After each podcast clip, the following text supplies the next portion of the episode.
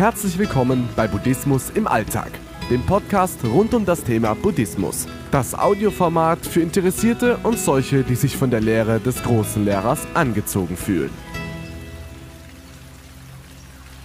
Glaube, woran man glaubt und an was man gezwungen ist zu glauben, das ist nicht dasselbe.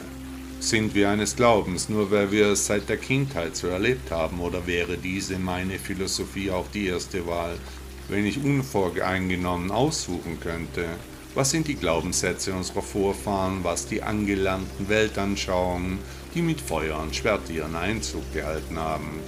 Nach Buddha sollen wir hinter die Kulissen blicken, keinesfalls ungefragt die Meinung einfach nur übernehmen. Das gelobte Land ist nahe, oder? Der Weg jedenfalls ist das Ziel.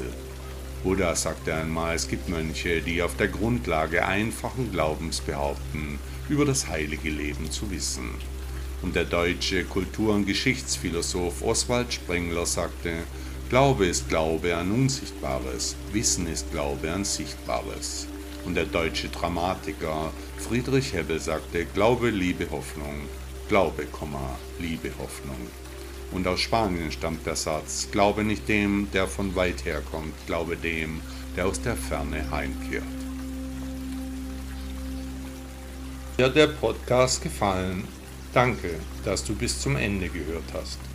Bitte nimm dir die Mühe und bewerte meinen Podcast bei Apple oder Google. Unter shaolin-reiner.de findest du meine Website und auch meine Kontaktdaten.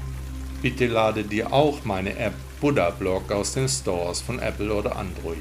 Auch würde mich sehr freuen, wenn du mir auf meinen sozialen Medien folgst. Auf Instagram oder auf Facebook findest du mich unter Shaolin Rainer. Ich wünsche dir einen schönen Tag und ein schönes Leben.